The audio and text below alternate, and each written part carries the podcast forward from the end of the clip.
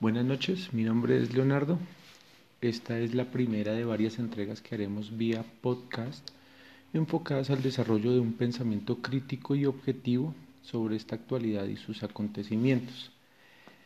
Este presente extraño que da tanto de qué hablar, tanto que pensar, que nos plantea tantas incógnitas e incertidumbres y desde el cual pretendemos desarrollar con ustedes un diálogo interdisciplinario y constructivo de ideas, pensamientos e información asertiva y veraz, en contraste a esa verdad acomodada que los medios de comunicación nos ofrecen a cuenta gotas. Antes de entrar en materia, quisiera extenderle mi agradecimiento a José por sus oficios, por los ajustes finales de audio y edición, a Guillermo por la creación de este proyecto llamado Los Tecnocríticos, por su invitación, a Edgar, con quienes hemos establecido también un puente de discusión en torno a varios de los temas que trataremos aquí, y en definitiva a todos ellos, pues su iluminación ha sido crucial justo ahora que navegamos a horas extrañas por esos laberintos virtuales de información, sin más remedio que el aislamiento. Eh, estamos hoy a 22 de abril del 2020, llevamos más o menos 30 días de cuarentena obligatoria y recién el gobierno nos sorprende que con la idea o con la noticia de que van a aplazar la fecha de finalización. Esto es dos semanas más.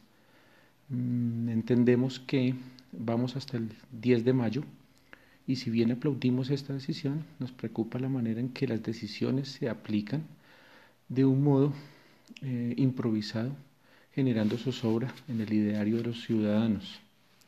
Significa también que los colegios y universidades, que según el Ministerio de Educación iban hasta el 31 de mayo, irán eh, hasta junio. Nosotros creemos que por allá julio-agosto. Y es que el panorama no pinta bien. Eh, las últimas cifras publicadas por la OMS nos dan un dato demasiado eh, complejo de la situación, con más de 2.700.000 contagios, más de 800.000 personas recuperadas, que es una buena noticia, y ya nos acercamos casi a las 200.000 víctimas.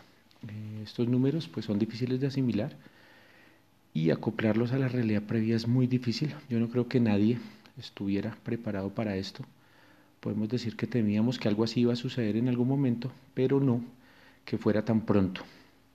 Y es que transitamos ya estos años 20 del nuevo milenio, de este nuevo siglo, y pues es importante tener en cuenta esto, y es algo que iremos desarrollando en este espacio. También es justo decir que este aislamiento afecta a una gran cantidad de gente, no solo en Colombia, sino en todo el planeta. Hay sectores de la economía, sectores sociales que están siendo muy golpeados, demasiado afectados por todo esto, sobre todo los estratos sociales populares, la clase media. Eh, los índices de pobreza y hambre están aumentando, las brechas sociales se están ampliando y las diferencias entre unos y otros serán cada vez más evidentes, más amplias, más grandes. Y si el primer mundo y sus aliados se han visto atacados y atravesados por esta crisis, pues imagínense nosotros que apenas somos eh, economías emergentes o en crecimiento. Eh, hay muchas personas, como les decía, que están resguardadas en este momento en sus viviendas, personas que estaban acostumbradas a un modo de vida, a una cotidianidad que se ha visto afectada y que simplemente pues están allí quietos tratando de paliar esta crisis pandémica de la mejor manera. Y es que esto se nos muestra de una manera tan distópica que debemos recordar que hace unos meses vivíamos una serie de marchas y movimientos sociales, asistíamos a protestas estudiantiles y de agremiaciones o colectivos culturales y todos juntos luchábamos o protestábamos, resistíamos inconformes por las políticas sociales y económicas que estos gobiernos nos plantean y que hoy eh, aún padecemos y nos dejan eh, sorprendidos de la manera indiferente e ineficaz en que sigue manejando los asuntos.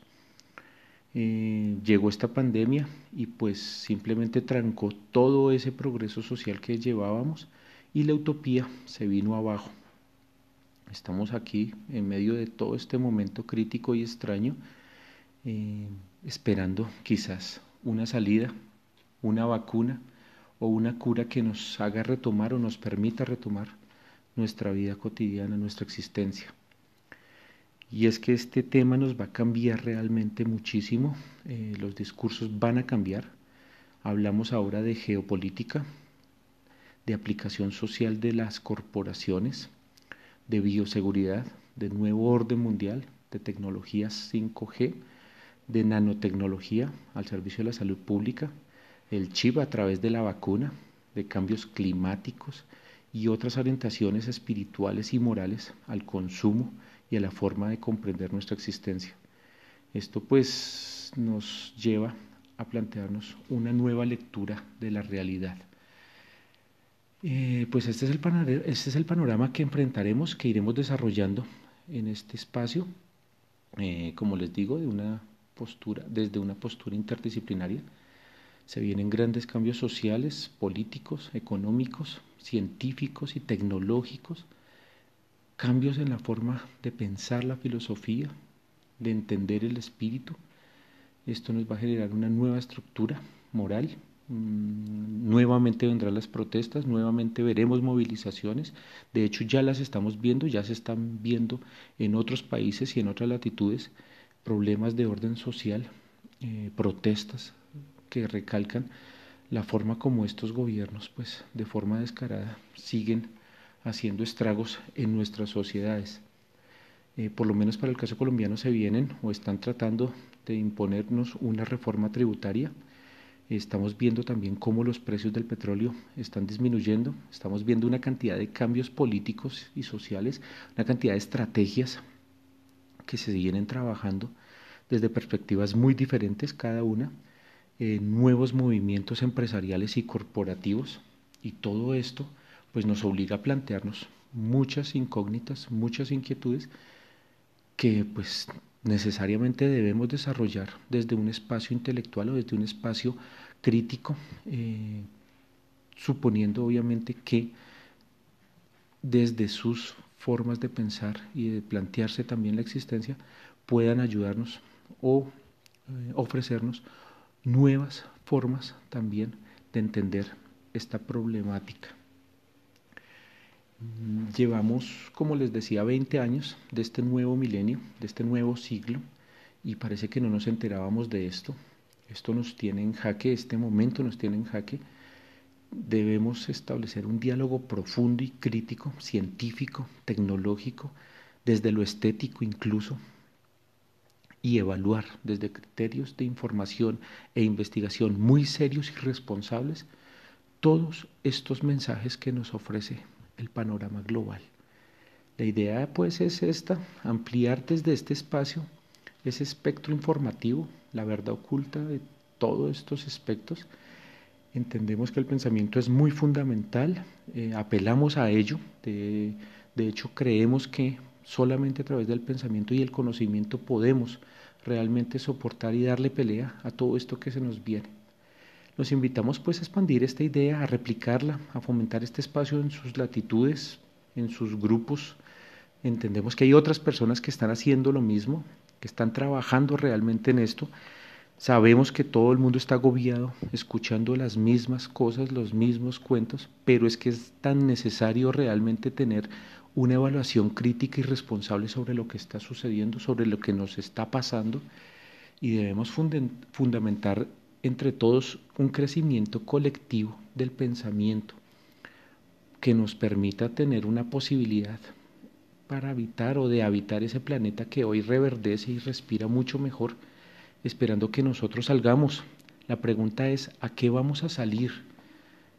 ¿Cuál va a ser realmente esa reacción y cuál va a ser realmente esa posición de nosotros frente a lo que se nos propone, frente a esto, frente a todo este tema, no solo el tema social, sino también el tema ecológico. Y pues esa es nuestra postura, esa es nuestra invitación. Queremos agradecerles por permitirnos llegar a sus hogares, a sus oídos a través de estas palabras.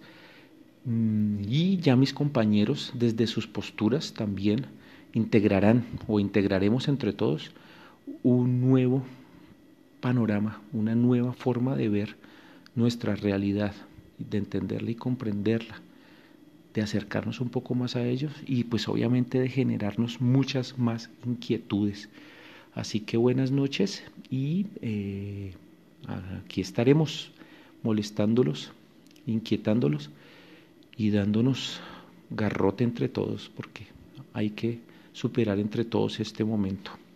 Buenas noches.